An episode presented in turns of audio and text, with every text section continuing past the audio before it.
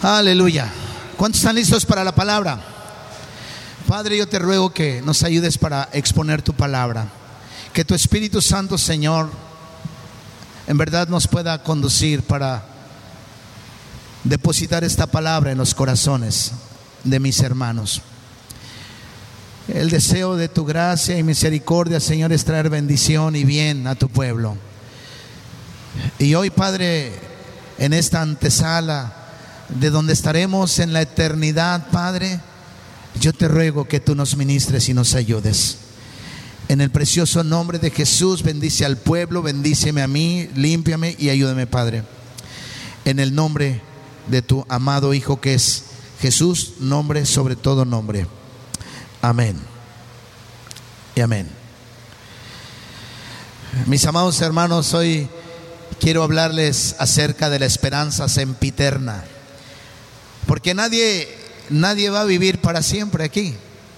Todos algún día vamos a partir. En los velorios, yo siempre les digo, en los velorios siempre les digo, el asunto no es que nos vayamos, el asunto es a dónde nos vamos a ir cuando partamos de esta vida. Porque solamente hay dos caminos, hermano Javier. Solamente hay dos caminos. Y por eso, mis amados hermanos, es importante reflexionar en esta palabra que hoy quiero compartirles. Corintio, si usted estudia un poco la arqueología bíblica, Corinto, mis amados hermanos, era una de las ciudades en ese entonces más bellas del mundo. Era una de las ciudades, hermanos, que atraía porque era una ciudad con dos culturas en mezcla, la griega y la romana. Era una ciudad grecorromana y era importante porque no solamente era hermosa, una de las ciudades más hermosas, sino era una de las ciudades más importantes en el comercio y en su estatus administrativo romano. Hizo entonces esto a Corinto una de las ciudades más importantes en la época del apóstol Pablo. Ustedes saben quién es Pablo. Corinto tenía una población mezclada y era un lugar cosmopolita. Y pudiésemos hablar de esta antigua ciudad mucho, mucho más, mucho más porque en esta antigua ciudad de Corinto se encontraba en un istmo en Grecia, en la Grecia continental. Y pudiésemos hablar mucho para tener una cosmovisión amplia de lo que era, lo que es el mensaje que les quiero compartir hoy, es que en esta ciudad Pablo suelta por la inspiración de Dios y del Espíritu de Dios, amados hermanos, una de las palabras más esperanzadoras para toda la historia del cristianismo. Y precisamente, hermanos, quiero leer Primera de Corintios capítulo 5 y dice la escritura, porque sabemos que si nuestra morada terrestre, este tabernáculo se deshiciere, hablando del cuerpo mismo, tenemos de Dios un edificio, una casa no hecha por manos eterna, una casa no hecha de manos, eterna en los cielos. Y por esto también gemimos deseando ser revestidos de aquella nuestra habitación celestial. Segunda de Corintios capítulo 5, versículo 3. Pues así seremos hallados vestidos y no desnudos, porque asimismo los que estamos en este tabernáculo seguimos con angustia, porque no quisiéramos ser desnudados, sino revestidos, para que lo mortal sea absorbido por la vida. Mas el que hizo esto, para esto mismo es Dios, quien nos ha dado las arras del Espíritu. Así que vivimos confiados siempre y sabiendo que entre tanto que estamos en el cuerpo, estamos ausentes en el Señor. Porque por fe andamos, no por vista. Pero confiamos y más quisiéramos estar ausentes del cuerpo y presentes en el Señor, por cuanto procuramos también, o ausentes o presentes, serle agradables.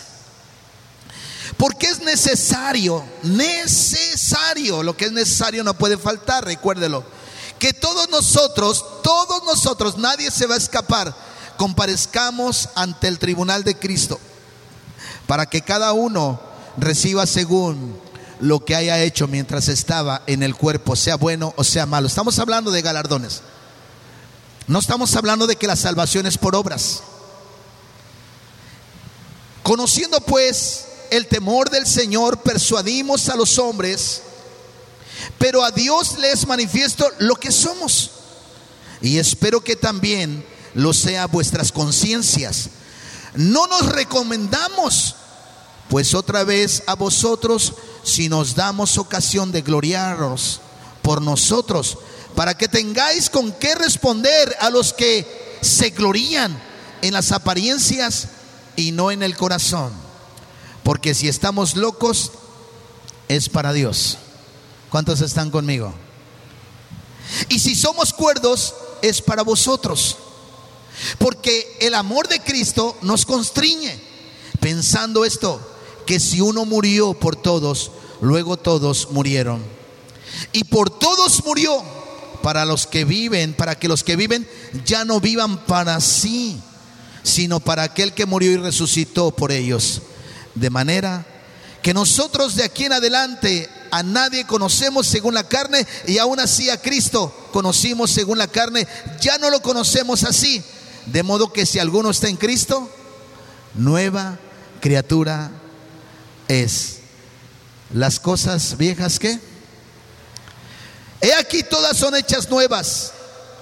Y todo esto proviene de Dios, quien nos reconcilió consigo mismo por Cristo y nos dio el ministerio de la reconciliación. Porque Dios estaba en Cristo reconciliando consigo al mundo, no tomándoles en cuenta a los hombres sus pecados, y nos encargó a nosotros la palabra de reconciliación. Así que somos embajadores en nombre de Cristo. Como si Dios rogase por medio de nosotros o rogamos en nombre de Cristo, reconciliaos con Dios. Al que no conoció pecado, por nosotros lo hizo pecado, para que nosotros fuésemos hechos justicia de Dios en él. ¿Cuántos están conmigo? Gloria a Dios. La incertidumbre de mucha gente, hermanos. Alguien decía, que estamos locos los cristianos porque seguimos a alguien a quien no vemos. Pero hermanos, el Evangelio es locura para los que se pierden. El Evangelio parece estar fuera de sí, fuera en ocasiones a lo mejor de una lógica humanista. Porque la Biblia nos dice en muchas ocasiones que aquellos hombres que sufrían delante de Dios se regocijaban en Dios y podían experimentar la felicidad. Que aquellos hombres que eran perseguidos se sentían dignos de ser perseguidos por la causa de Cristo. Hay mucha gente que sufre, pero no es por la causa de Cristo. Es por su pecado, por su desobediencia. Pero los apóstoles y los hombres de Dios se tenían por dignos, escuche, por dignos de sufrir el oprobio por la causa de Cristo. ¿Cuántos están conmigo? Ahora mis hermanos, ojo con esto. En realidad, todo aquel que sufre por la causa de Cristo, todo aquel que sufre por la causa del Señor, hermanos, simple y sencillamente es que participamos de los sufrimientos de Cristo. En la mañana que teníamos una reunión, había un comentario interesante que algunos predican sus experiencias y no la palabra. Y a decir verdad, hermanos, estar aquí parados es para es de mucha responsabilidad porque sentimientos, cultura, historia, todo lo que tú finalmente has vivido tiene que quedar fuera porque tienes que predicar la palabra del Señor. Y en este maravilloso capítulo del apóstol Pablo a los Corintios, que en su tiempo era una de las ciudades cosmopolitas ricas, Era una ciudad, hermanos, un puerto donde se mercaba y había dinero y era una de las ciudades más hermosas porque era un sincretismo ahí entre una mezcla griega y romana. Era una de las ciudades más bellas en ese tiempo del apóstol Pablo. Y usted puede imaginar a lo mejor en las películas antiguas de Roma cómo finalmente venía el mercader cómo era el mercado, iban y venían los atuendos, la manera en que se vestían, las casas, los lugares. Pues Corinto era una de las ciudades más hermosas de ese tiempo. Y en el segundo entonces libro de Corinto, capítulo 5, de Corintios, o Corinto como algunos le dicen, de las dos maneras no hay problema, Corinto o Corintios. Sería un poquito tardado explicarle por qué Corintios y por qué Corinto, pero es la misma ciudad. En el capítulo 5, versículo 1 dice, porque sabemos que si nuestra morada terrestre, este tabernáculo se deshiciere, tenemos de Dios un edificio, una casa no hecha de manos, eterna en los cielos. Cuando voy al rancho donde crecí allá con los abuelos, veo que están los adobes, eh, ya destruidas, las paredes caídas. Ayer mismo este Hugo Arbey nos decía que el lugar donde nació, ya toda esa casa está cubierta por el monte y deshecha. Ya solamente ahí pueden anidar a lo mejor las eh, lechuzas, eh, los tlacuaches, los pájaros, pero todo está deshecho. No importa que tengas un palacio. No importa de qué material sea tu casa. Algún día se va a terminar. Así es que hubo esos 10 millones de dólares que gastaste en tu casa. Es una, broma, se rió. Algún día se va a terminar. Algún día ni siquiera tus bisnietos ni tus tataranietos van a vivir ahí. Las casas hechas de manos de hombre, Carmelo, se van a acabar algún día. Y se volverá a levantar otra casa, pero se tendrá que terminar. Porque el tiempo, lejos de ser constructor, nos permite ver la destrucción de las cosas materiales.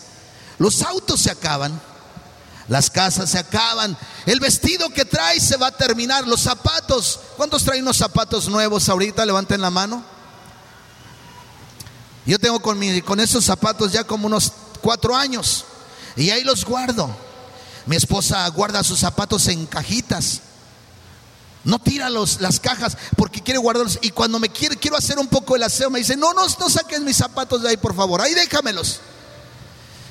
Y es que si algo cuidan las mujeres son sus zapatos. En ocasiones no quieren ni prestarle los zapatos a mis hijas porque no sé qué tienen ahora los hijos en los pies, ¿verdad? Pero yo no sé si usted le presta, hermano Raimundo, sus zapatos a su hijo. No le quedan, ¿verdad? Qué bueno, gracias a Dios. Pero mis amados hermanos, todo eso se va a acabar porque son cosas materiales. Se van a terminar. Te tendrás que comprar una camisa, un pantalón, un vestido a las mujeres les gusta ir de compras. Los hombres tenemos pánico cuando estamos frente a una tienda, ¿verdad? Porque sabemos que quieren entrar ahí, quieren estar ahí. Y luego ya salen con sus bolsitas de ropa. Pero como son tan nobles y sencillas nuestras esposas, nomás se traen una peineta y ya. Mis amados hermanos, este pasaje de Pablo que escribe y que es inspirado por el Espíritu Santo en esta ciudad que atraía y arrebataba la mirada, hermanos, nos da detalles interesantes. Mire, hermanos, nos dice en qué nos hemos transformado y nos dice quién somos. No somos como aquellos hombres que se preguntan de dónde soy, de dónde vengo o a dónde voy. La Biblia no es una verdad relativa, es una verdad absoluta. Y es la esperanza que tenemos. porque nos dice que somos en este pasaje, hermanos, que somos una nueva creación. El versículo 17, mis amados hermanos, dice, de modo que si alguno está en Cristo, nueva, nueva, no es un remiendo, nueva.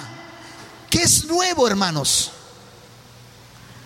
Sabe, yo tengo un concepto científico bien estudiado acerca de lo que es nuevo. Lo nuevo, Pati, es nuevo. Eso es lo nuevo. Dice la escritura, de modo, está hablando de una forma, un modo, algo de cómo es. Dice que si alguno está en Cristo, nueva criatura es. Esto es lo que no pudo entender Nicodemo cuando Jesús le dijo, de cierto, de cierto te digo, que si no nacieres de nuevo, ¿de qué? No verás el reino de Dios. Y mis amados hermanos, como yo les decía, hay ocasiones cuando Jacob estaba en Betel, no había percibido que la presencia de Dios estaba ahí dijo, ciertamente Dios está aquí. Y Jacob vivió mucho tiempo con la ausencia de Dios, viendo una vida con los pies puestos en el piso, sin entender la gloria y la presencia de Dios. Ahora yo le tengo una pregunta, hermanos. ¿Cuántos se quieren ir con el Señor? Levanten la mano. ¿Cuántos se quieren ir con el Señor? ¿Cuántos se quieren morir? Porque la única manera de ir con el Señor es partiendo de esta vida. ¿O no, hermana Eva? ¿Cómo me gustaría verla 500 años más aquí, hermana Eva? 600 años. Imagínense al pastor Gil de 800 años. Gloria a Dios. Pero la verdad es que dudo que la mayoría de los que estemos aquí, y no porque no tenga fe, simple y sencillamente estoy siendo lógico, no dudo, dudo que alguno de los que estemos aquí vivamos 150 años. Nos vamos a ir. ¿Cuántos están conmigo? Nos vamos a ir. Pero dice la palabra que de modo que si alguno está en Cristo, nueva criatura es. Cada vez que me pongo a recoger la casa, hermano Bedel, saco un montón de cosas viejas. Un montón de cosas viejas. Y cuando voy a tirar la basura me la revisan. Me la revisan. Porque lo que no sirve, no sirve. Le aseguro que usted tiene cosas viejas ahí que día no usa, que ya no sirven tarde que temprano las va a tirar.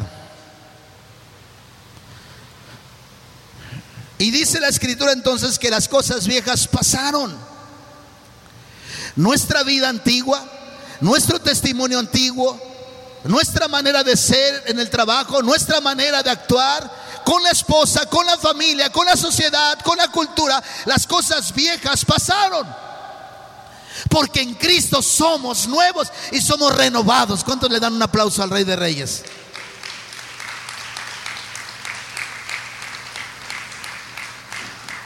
Gloria a Dios. Otra de las cosas hermosas que el apóstol Pablo nos enseña en este maravilloso capítulo, hermanos, es que en el versículo 17 también nos enseña que tenemos una nueva posición un nuevo lugar. Nuestro lugar antes era el destino al infierno. Ahora, nuestra posición es, hermanos, de hecho, sin Cristo ya estábamos en el infierno, pero Él nos rescató. Y ahora en esta nueva posición, mis amados hermanos, con Cristo ya estamos en la eternidad. Solamente falta que se consuma y que veamos cara a cara a Dios. Usted recuerda, y perdón que lo voy a mencionar porque estuve, me tocó estar en esos días en la Ciudad de México Fui a la librería, no pierdo oportunidad cuando estoy en la Ciudad de México, fui a la librería y ahí me compré unos libritos. Y este Y pasé, me bajé en el Metro Hidalgo. Siempre que me bajo en el Metro Hidalgo me compro una torta de quesillo. Es una tortería famosísima. Toreros, presidentes, expresidentes. De 25 pesos. Y la voy disfrutando cruzando la Alameda Central. Pero en el Metro Hidalgo y eh, llegando al Palacio de Bellas Artes, estaba un mundo de gente ahí. Cámaras por todos lados este, el Palacio de Bellas Artes estaba atiborrado, se lo prometo. No fui a ver la carroza de José. Nada más es José porque el otro José se quedó en Miami.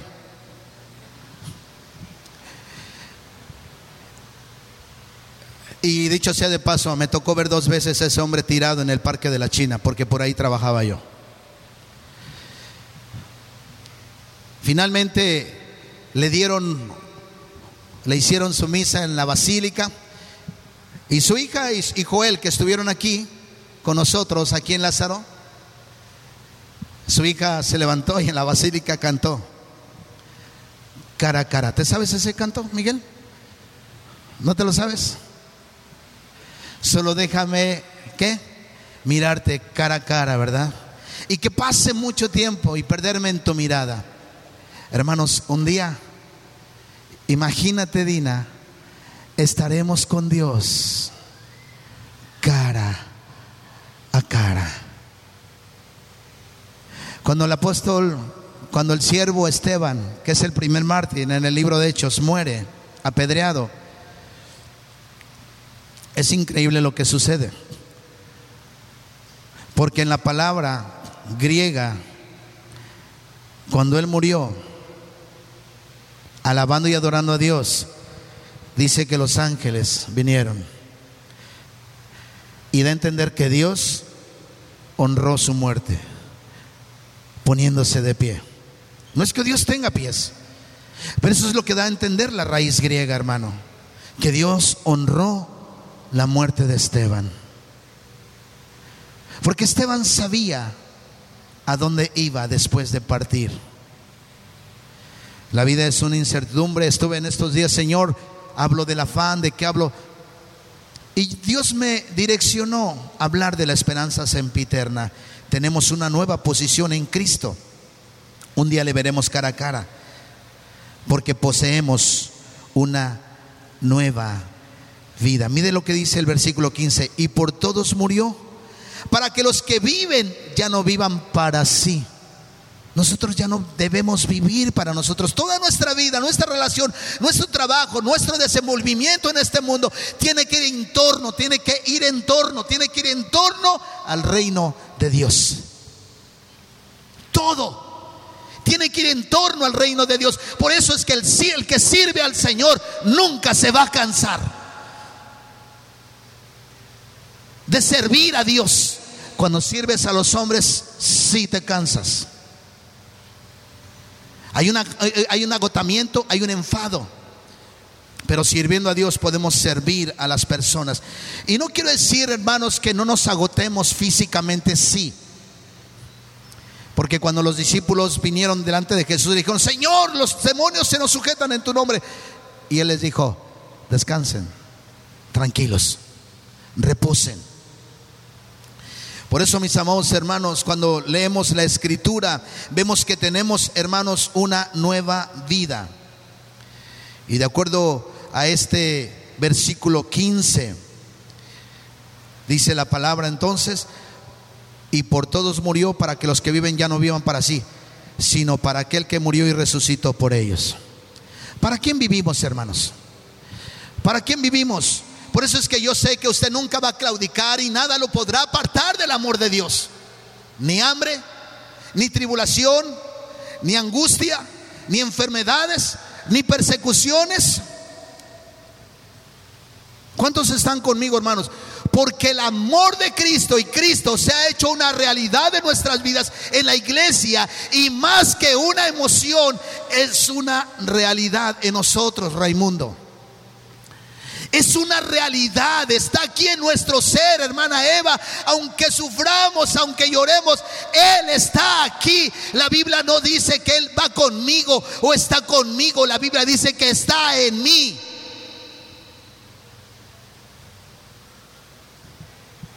El Espíritu de Dios está en mí.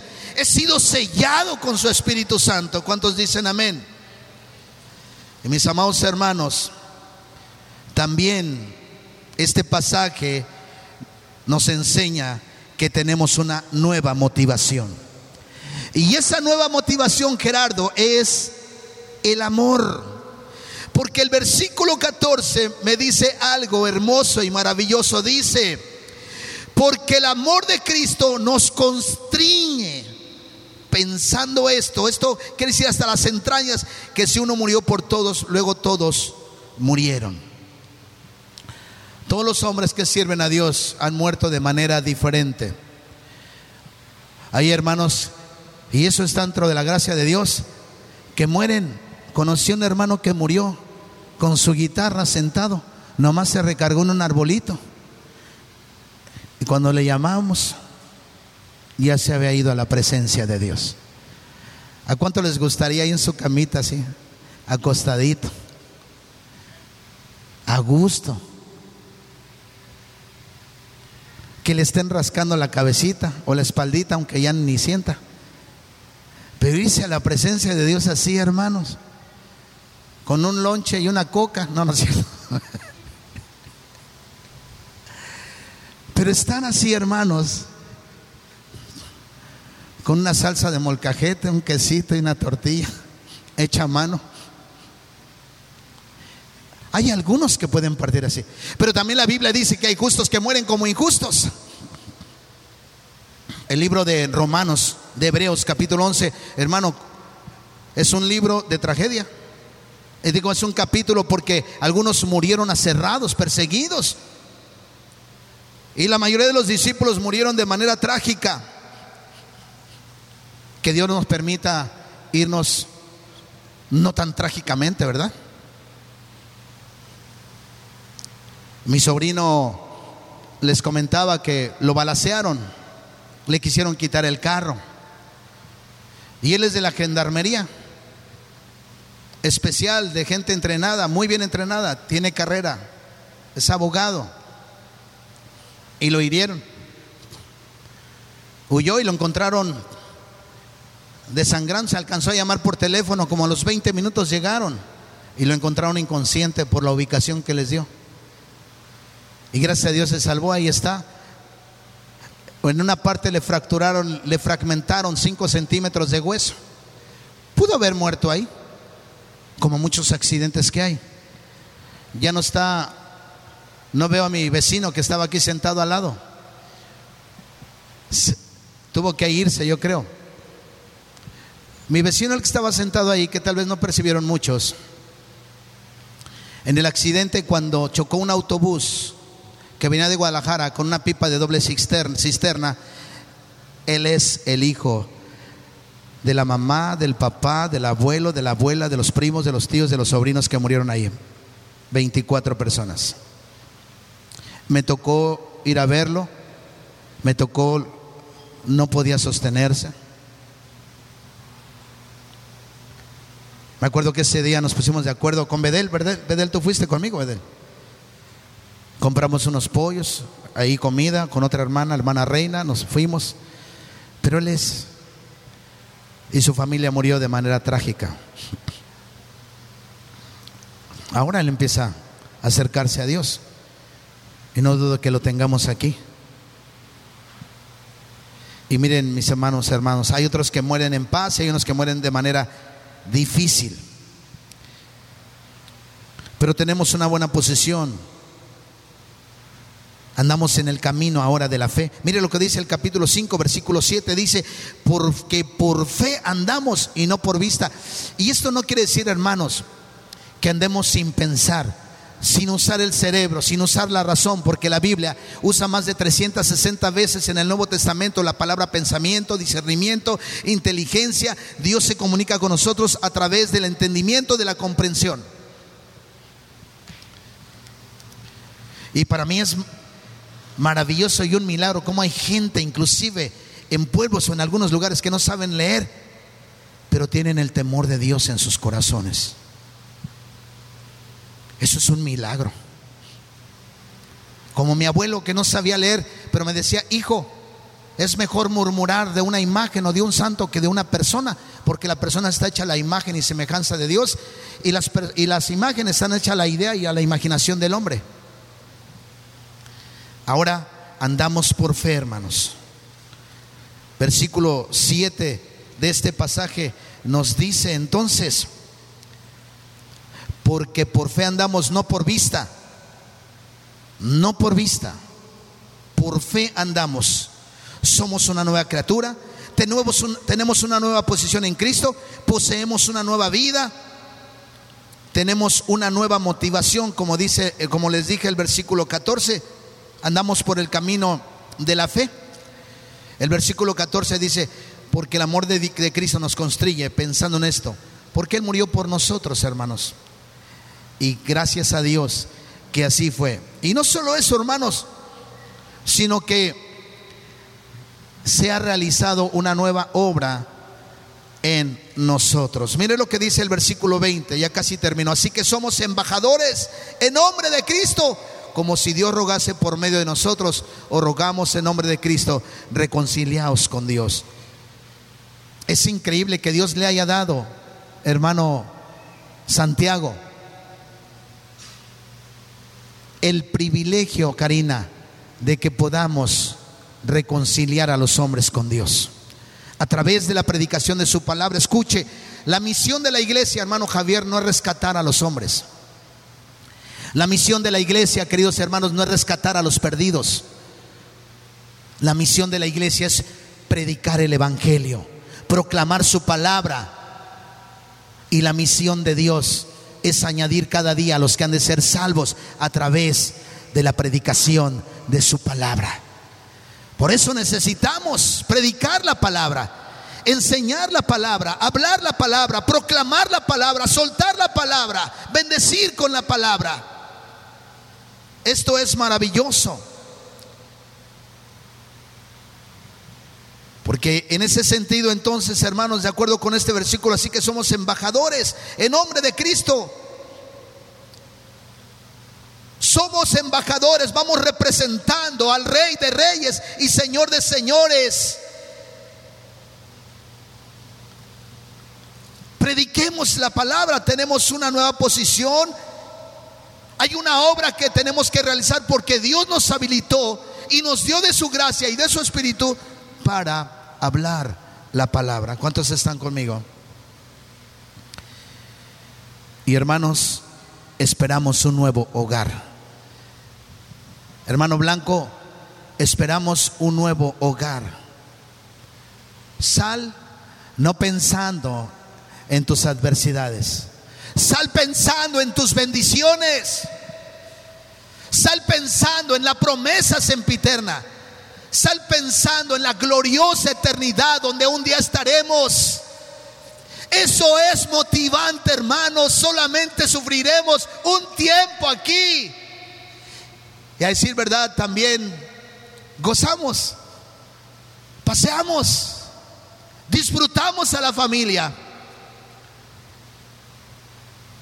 Pero en medio de todo esto, hermano, de estas dos paradojas de la vida, donde se supone que con Dios hemos encontrado la paz y por otro lado también de repente somos azotados, podemos esperar. Todo eso es igual, hermanos. Esa es una ecuación igual a la vida eterna. Eso es igual a una nueva posición en Cristo. Eso es igual a una nueva criatura. Eso es igual, hermanos, a que poseemos una nueva vida. Eso es igual a que tenemos una nueva motivación, el amor. Eso es igual a que andamos en un camino, en el camino de la fe. Eso es igual a que realizamos una nueva obra. No la obra de nosotros, sino la obra del reino de Dios. Y en conclusión, todo eso es que nos espera un bello hogar. No sé si ustedes han escuchado un himno que dice, hogar, cuán bello hogar. Es aquella, es aquello que el Padre me da. Yo le ruego que inunde por siempre mi ser. ¿Qué más sigue? ¿Qué más sigue?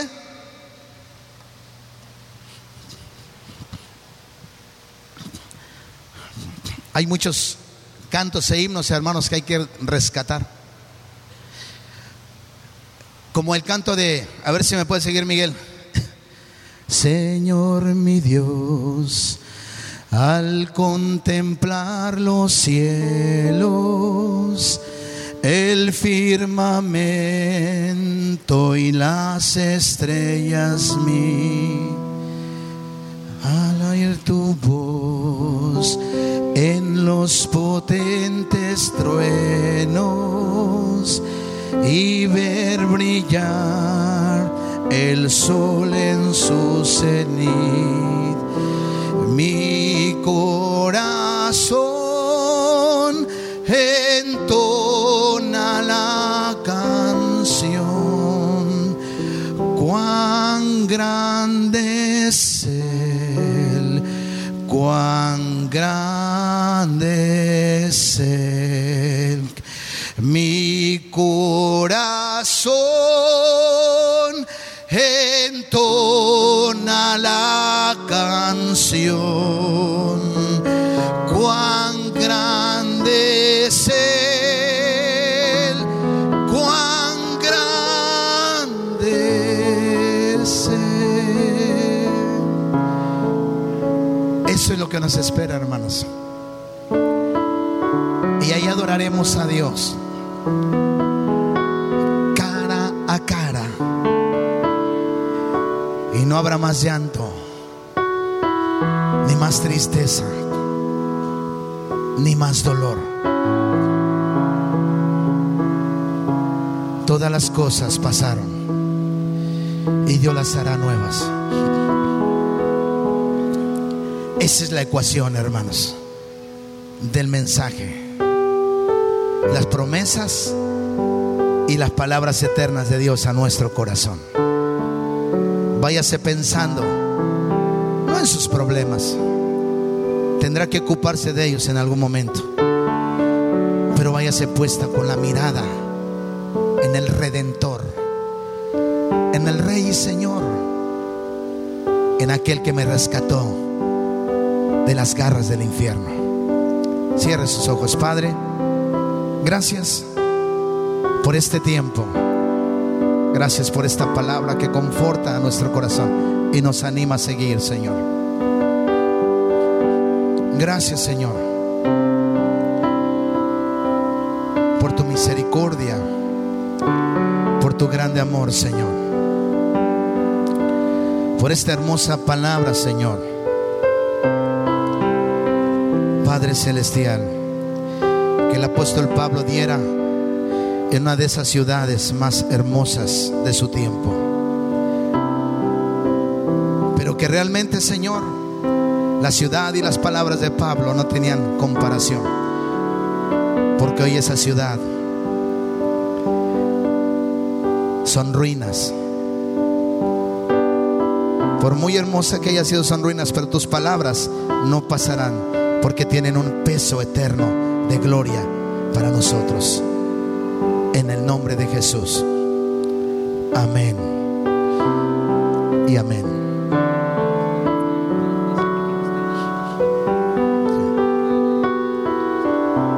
Gloria a Dios. ¿Cuántos pueden darle un aplauso al Rey de Reyes?